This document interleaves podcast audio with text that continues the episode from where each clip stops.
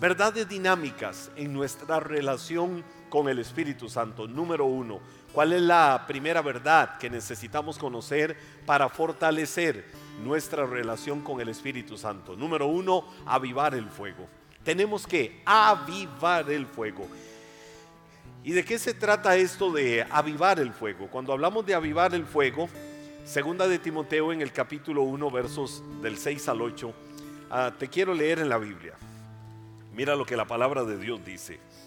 Por esta razón te recuerdo que avives el fuego del don espiritual que Dios te dio cuando te impuse mis manos. Aquí le está hablando Pablo, el apóstol, al joven Timoteo. Y le dice, recuerda avivar el fuego del don espiritual que te dio. ¿Recuerdan ustedes esos momentos en que fue avivado ese don espiritual para adorar a Dios? Eh, ese momento en el que empezaron a fluir y dijeron, wow, yo no sabía que Dios me podía usar en esta área. Eh, miren qué, qué, lindo. Yo no sé si Flori se acuerda eh, de ese momento en el que ella dijo, la verdad es que Dios me ha dado este don y lo quiero usar para su gloria. Bueno, eh, ¿qué es lo que Pablo le dice al joven Timoteo? Recuerda que no se te olvide, Gabriel, avivar el fuego del don espiritual que se te dio. Cuando te impuse, manos, una, una acción particular que, Pablo eh, menciona. Pues Dios dice, no nos ha dado, no nos ha dado Dios, dice Pablo, espíritu de temor y timidez, sino de poder, amor y autodisciplina. Estoy leyendo la nueva traducción viviente. Eh, muchos recordarán la traducción Reina Valera que dice, porque no nos ha dado Dios espíritu de cobardía, sino de amor, de poder y de dominio propio. Pero mira lo que dice, no nos ha dado. Es decir, fue una acción que ya se consumó. Fue algo que Dios hizo en nuestras vidas en el pasado. ¿Cuándo sucedió? el día que nacimos de nuevo y el Espíritu Santo vino a nuestras vidas. En ese paquete de bendición, dice la Biblia, venía amor, venía poder y venía dominio propio. Son capacidades ¿Y cómo en automático recibimos eso? Es que no es nuestro. Si fuera nuestro, tenemos que eh, eh, pasar por universidades. ¿Cómo aprendo a tener amor? Eh, tenemos que pasar por todo un proceso de cómo aprendo a tener poder. tenemos que pasar por un proceso de cómo aprendo a, a tener autodisciplina o dominio propio.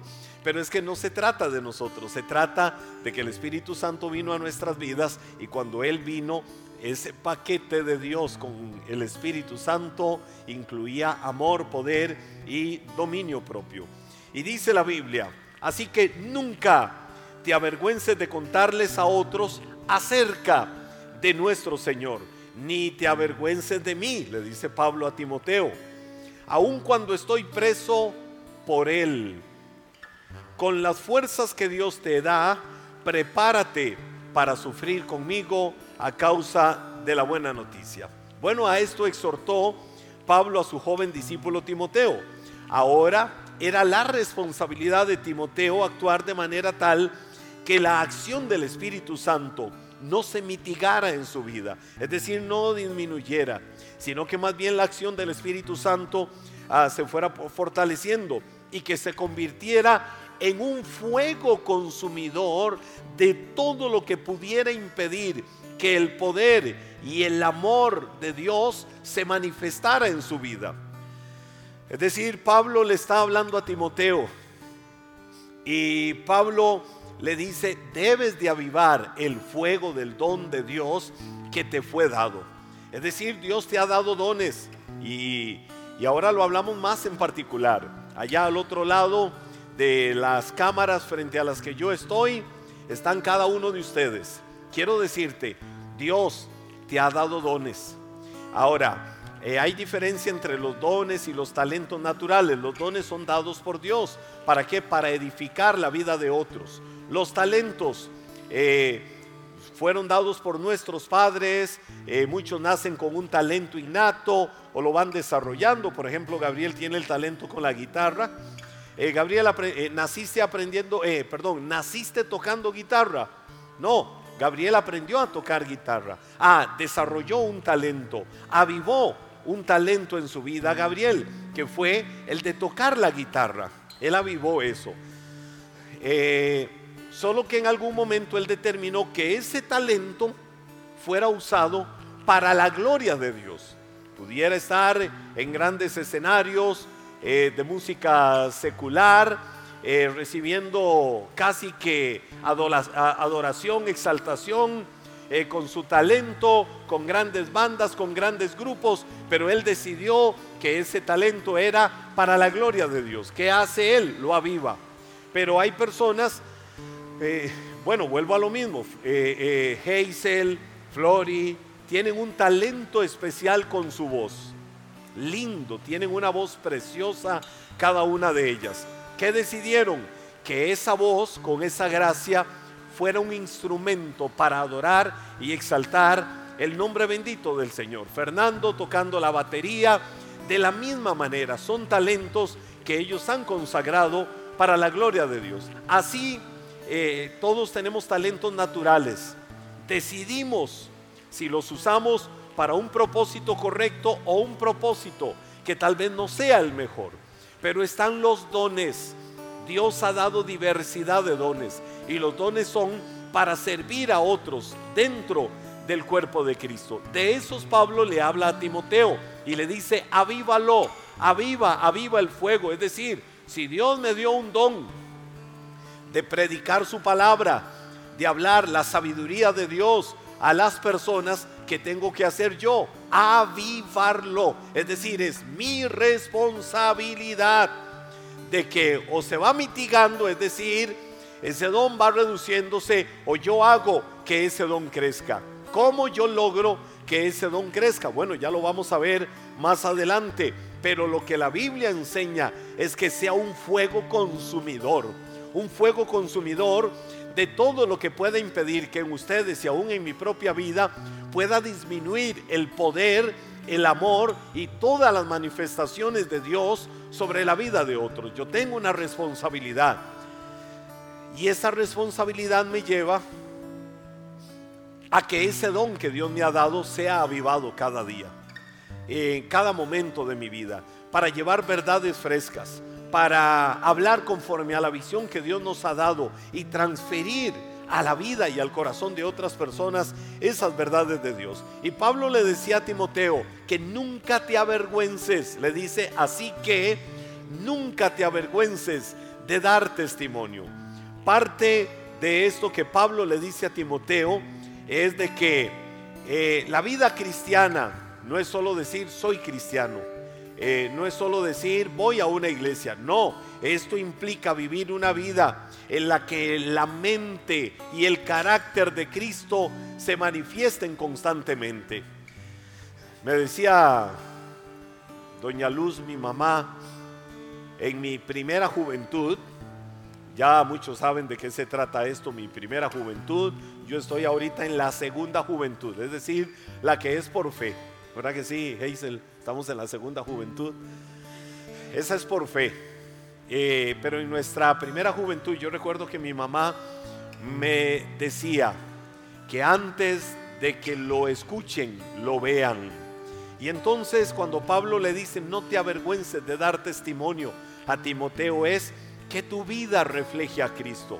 Eh, no que en tu vida se vea una aureola por ahí, no que andes ahí caminando por la vida. No, no, no, no, no. Yo, yo he sido un loco en esta vida. Eh, extrovertido, me gusta el deporte, eh, me gusta disfrutar de muchas cosas lindas de la vida. Soy aventurero, me gusta ir a los lugares, me encanta la geografía.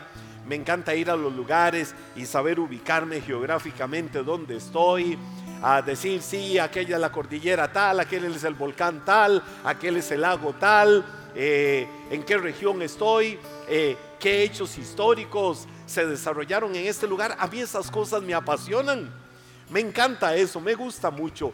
Disfruto mucho mi vida eh, con mi familia, con mis hijos, con mis sobrinos, con mis hermanos, compartir esos tiempos de reunión de familia, comernos un buen asado, disfrutar un buen partido de fútbol. Eh, en fin, me gusta mucho. La vida es linda. La vida que Dios nos da es linda y hay que disfrutarla cada día.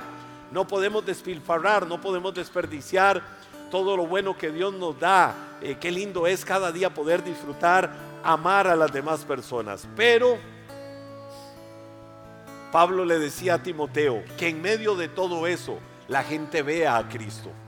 Es decir, que la gente sepa que hay algo diferente en la persona, que se pueda transferir, que se pueda oler un perfume, que la gente diga, mmm, qué rico huele, pero hablando de la manera de hablar, hablando de lo que eh, transfiere en su mirada, de lo que transfiere en su hablar, en sus acciones, y que digan, ah, ese perfume es el olor del conocimiento de Cristo Jesús. En su vida natural, que se diga, esa persona tiene el amor de Dios. No es un religioso, no es una religiosa.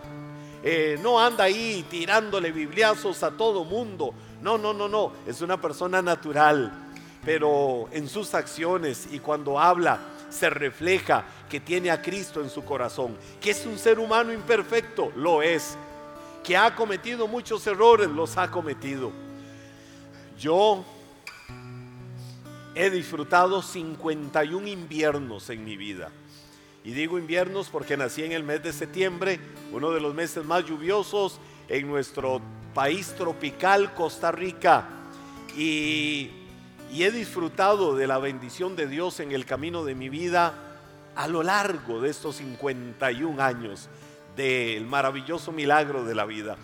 Pero cuando yo veo en mi caminar todo lo que Dios ha hecho, cuántas veces me ha perdonado, cuántas veces me ha levantado, cuántas veces ha extendido su misericordia, cuántas veces me ha usado y yo he dicho esto fue solo la gracia de Dios, porque quizás por mí mismo no lo hubiera hecho, cuántas puertas en el camino de la vida se me han abierto, eh, cuántas bendiciones yo he recibido y digo, Señor, esto es solo por tu gracia, esto es solo por tu amor, esto es solo por tu bondad, pero también me has dado talentos, yo tengo que avivarlos cada día más, ese fuego. Ese fuego tiene que crecer cada día más y más y más para bendecir y para servir la vida de otras personas. No llegaste a este mundo por un error, no llegaste a este mundo por un accidente cósmico, no llegaste a este mundo por porque de ahí aquí estoy y punto. No, llegaste a este mundo con un propósito, que se cumpla el propósito. Y yo te quiero asegurar que el propósito de Dios para tu vida está dentro del plan de Él para usarte y que pueda ser de bendición a la vida de otras personas. Número dos, recordar algo muy importante, que no nos pertenecemos, no nos pertenecemos. Hay gente que vive la vida como si fueran independientes de cualquier otro. Hay gente que vive la vida como diciendo soy el dueño del mundo, soy el dueño de todo. Los seres humanos somos demasiado frágiles, ¿verdad que sí? ¿Verdad que sí? Somos demasiado frágiles los seres humanos y esa fragilidad que tenemos los seres humanos eh, puede provocar que un día alguien esté arriba y otro día abajo, que alguien puede estar un día abajo y el otro día puede estar muy arriba. Somos tan frágiles, pero somos hechura de Dios, que no podemos dejar de reconocer cada día nuestra necesidad de Dios. El apóstol Pablo en 2 de Corintios capítulo 1, versos 21 y 22 dice, es Dios quien nos capacita junto con ustedes para estar firmes por Cristo. Él nos comisionó. Pablo dice, Él nos comisionó. Y luego Pablo, cuando eh, habla de esto, en 2 de Corintios capítulo 1, versos 21 y 2, cuando habla de que nos comisionó, dice, y nos identificó como suyos al poner al Espíritu Santo en nuestro corazón como un anticipo, como un anticipo, dice Pablo, que garantiza todo lo que Él nos prometió.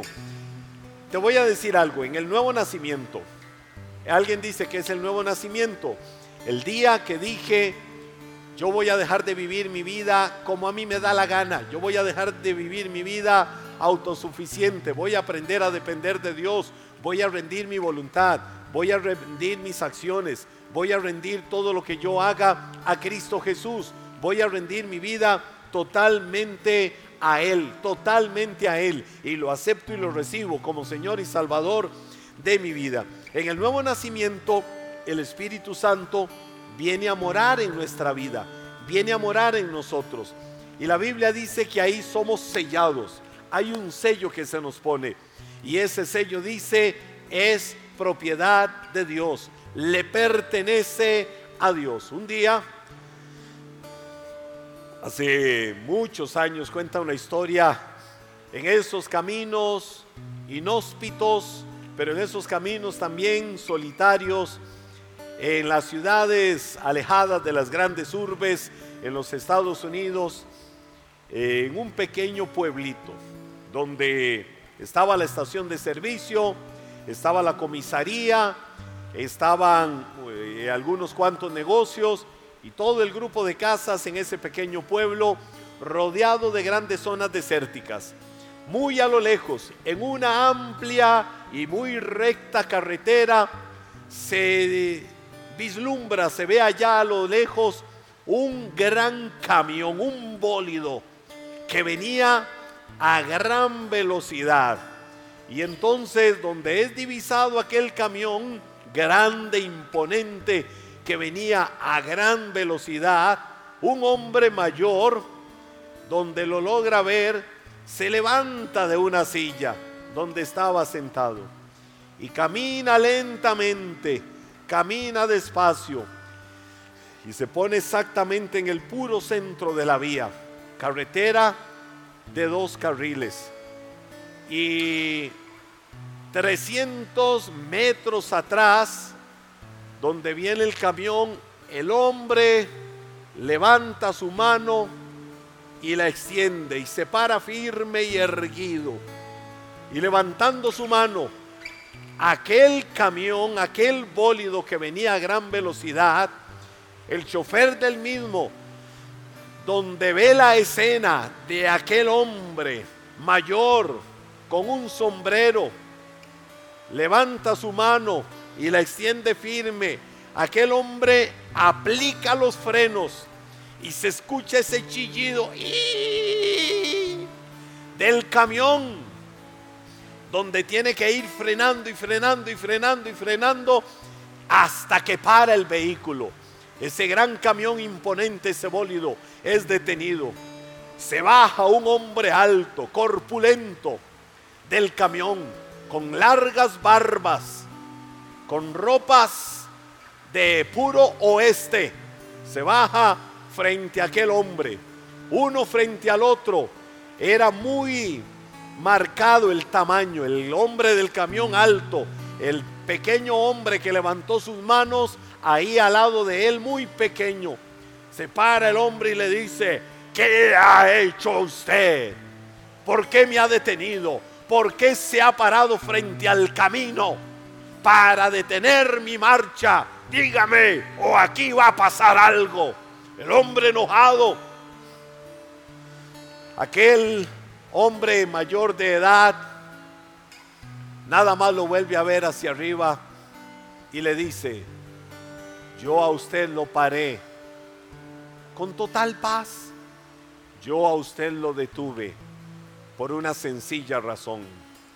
Usted venía a alta velocidad. Sí, ¿y qué? ¿Cuál es el problema de que vaya a alta velocidad? Este pueblo por el que usted está pasando se respeta. ¿Y quién es usted para venir a decírmelo? Y ese hombre se levanta un momento su chaqueta, internamente en la camisa que llevaba había una placa que lo distinguía y le dice, yo soy, yo soy el comisario de este pequeño pueblo. Y usted me respeta este pueblo o ya lo encarcelamos. El hombre corpulento, el hombre matón, el hombre que quiso mostrar que él ahí dominaba y controlaba, inmediatamente se bajó. Ahora, ¿qué te quiero decir con esto? ese hombre era la autoridad en ese lugar. Ese hombre, el comisario de ese lugar, representaba la máxima autoridad. Hoy nosotros, cada uno, podemos pararnos frente al enemigo, podemos, podemos pararnos frente al diablo, podemos pararnos frente a todo lo que se levanta contra el poder de Dios y decir un momento, un momento, no te vas a levantar contra mí no te vas a levantar a querer mentirme. No te vas a levantar a decirme lo que yo no soy. ¿Y por qué no te vas a levantar? Porque tengo el sello de garantía. Porque tengo la placa que dice que yo soy propiedad del Rey de Reyes y Señor de Señores. Que yo soy propiedad del Creador del cielo y de la tierra. Que yo soy propiedad del Dios que me ha salvado, me ha redimido me ha perdonado, me ha dado la vida eterna y me ha dado el sello de propiedad, el Espíritu Santo morando en mi corazón. Somos propiedad de Dios. Fuimos comprados a precio de sangre, la sangre que Cristo derramó en la cruz del Calvario. Dice, dice la Biblia, En la traducción de la Reina Valera del 60 dice, cuando habla del sello de propiedad, dice, las arras del Espíritu nos fueron dados. ¿Qué son las arras? Las arras eran monedas que se daban como sello de garantía de que luego iba a venir algo bueno sobre aquella persona, de que luego le iban a ser dadas cosas. Era la garantía las arras. La Biblia dice, nos fueron dadas las arras del Espíritu o se nos anticipó la garantía que Él nos prometió. Es decir, las arras son la parte inicial de algo que se va a complementar después. Aquí es donde comienza el proceso de santificación que la Biblia dice, durante el cual el Espíritu Santo produce en nosotros cambios, que esos cambios que el Espíritu Santo cuando viene a morar en nuestra vida, produce que se vaya eliminando la vieja naturaleza y se van creando nuevas costumbres y se van creando nuevos principios y una nueva dirección para nuestra vida por la obra del Espíritu Santo en el corazón de cada uno de nosotros. Número tres, tercera acción dinámica para fortalecer nuestra relación con el Espíritu Santo. Esta tercera acción es ser lleno del Espíritu Santo. Y yo tengo enseñanzas sobre este tema que hoy quiero tocarlo así brevemente. La Biblia dice en Efesios capítulo 5 verso 18, no se emborrachen con vino. Dice, no se emborrachen con vino o con cualquier forma de bebida. Lo que la Biblia dice es que no te emborraches, que no te embriagues. Es decir, que no te lleve una bebida a caer en lo que se conoce como ebriedad o como borrachera. Dice, porque esto arruinará tu vida. Luego dice, en cambio, sean llenos del Espíritu Santo, sean llenos del Espíritu Santo, sean llenos del Espíritu Santo. ¿Cuál es la tercera acción práctica y dinámica? Ser llenos del Espíritu Santo. Ahora te voy a decir algo. Ser lleno del Espíritu Santo no significa que levante mis manos y diga, Dios lléname, lléname, lléname, lléname, lléname de tu Espíritu. No, ser lleno del Espíritu Santo es permitir que el fruto del Espíritu Santo gobierne nuestra vida. Y cuando la Biblia habla del fruto del Espíritu, habla de que es amor, gozo, paz, a, suave. Retrocedo un momento. ¿Cuál es el fruto del Espíritu? Piensa por un momento cómo se manifiesta. Amor, gozo, paz, paciencia, benignidad, es decir, dulzura, ternura, compasión, benignidad, bondad, mansedumbre y dominio propio. Dice la Biblia que el fruto del Espíritu se manifiesta de esa manera. Entonces, en este proceso de la manifestación del Espíritu, de la llenura del Espíritu, de ser lleno del Espíritu Santo, debemos nosotros de tomar una parte activa por medio de una íntima comunión con Dios, una íntima relación en la cual el Espíritu Santo irá ocupando cada vez más áreas de nuestra vida y así tomando el control de todas las situaciones de nuestra vida en la que nos encontremos. Permitamos el gobierno, permitamos la dirección, permitamos el control del Espíritu Santo en nuestra vida. La llenura del Espíritu implica que todos, todos, todos los días de nuestra vida permitamos al Espíritu llenarnos más y más y más. ¿Cómo? A través de acciones que reflejen el carácter del Espíritu. Una vida gobernada por el amor. Una vida gobernada por toda esa lista. Amor, gozo. Ese gozo que no es una alegría superficial. Ese gozo que es, a pesar de las circunstancias de la vida, la firme convicción de que vamos para adelante y vamos a ver la gloria de Dios. Ese gozo que nada ni nadie lo puede robar en nuestras vidas. El gozo del Espíritu. Paz. No es esa paz terrenal, externa, de la que hablan los diarios cada día, de la que hablan los noticiarios cada día. No, es la paz del corazón que viene cuando rendimos el afán, la ansiedad y todo al gobierno de Dios. Es la paz que Cristo dijo, mi paz les dejo, mi paz les doy, no es la que el mundo le da, yo así se la doy. Y así viene toda la lista, que si me quedo enumerándola y caracterizándola, se nos va el tiempo y aquí seguimos. Pero lo que quiero decirte es que permitas que tu vida cada día sea una vida llena del Espíritu Santo. En tanto lo permitas, vas a ver en tu vida la gloria de Dios. Y número cuatro, actitudes que honren a Dios. Actitudes que honren a Dios. Primera de Tesalonicenses, capítulo 5, verso 19 dice, no apaguen al Espíritu Santo. Uh, ¿cómo apagamos al Espíritu Santo? La Biblia dice, no apaguen al Espíritu. Te voy a decir, el fuego del Espíritu Santo en tu vida y en mi vida puede ser apagado o puede ser encendido. Esto depende exclusivamente de nosotros y no de Dios. La voluntad de Dios es que el fuego del Espíritu se mantenga vivo en tu vida y que esa llama nunca se apague.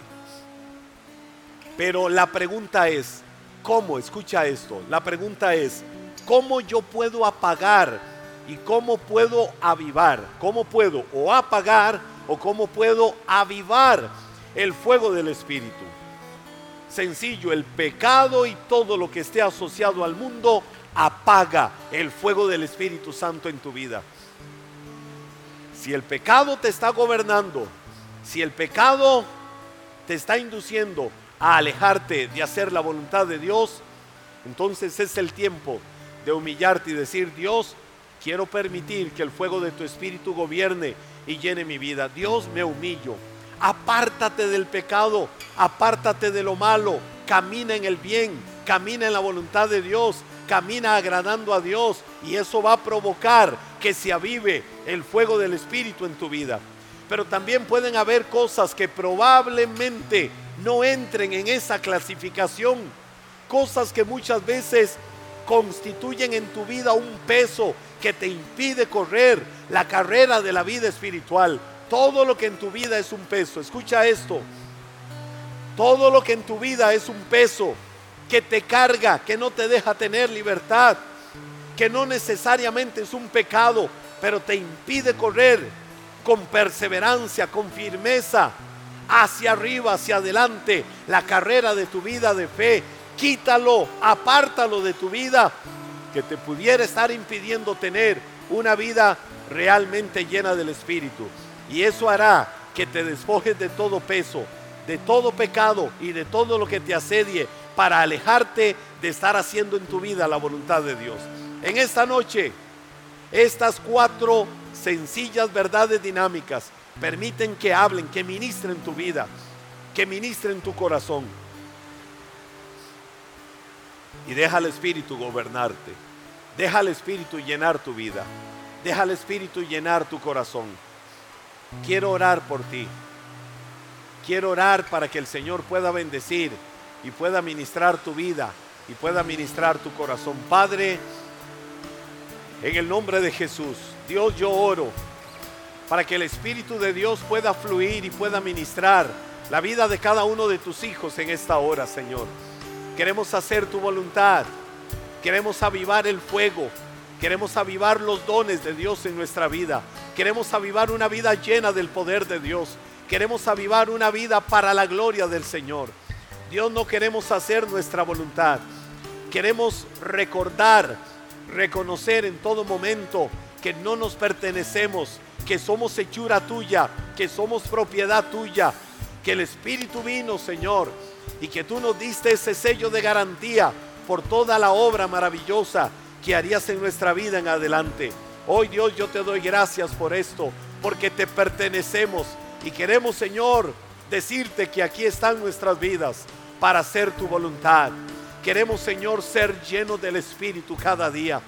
Que en nuestra vida se refleje el amor, el gozo, la paz, la perseverancia, la misericordia, la bondad, la benignidad, la bondad, la mansedumbre y el dominio propio que vienen solo de ti, Dios.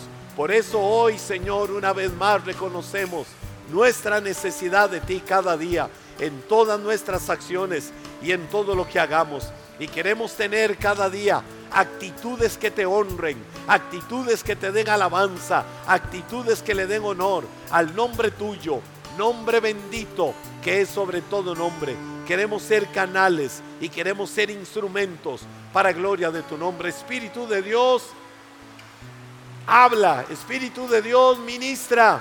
Espíritu de Dios, trabaja en el corazón de cada uno. Trae una renovación, una renovación total a la vida de cada uno en esta hora, en el nombre bendito que es sobre todo nombre. En el nombre de Jesús. Amén, amén, amén.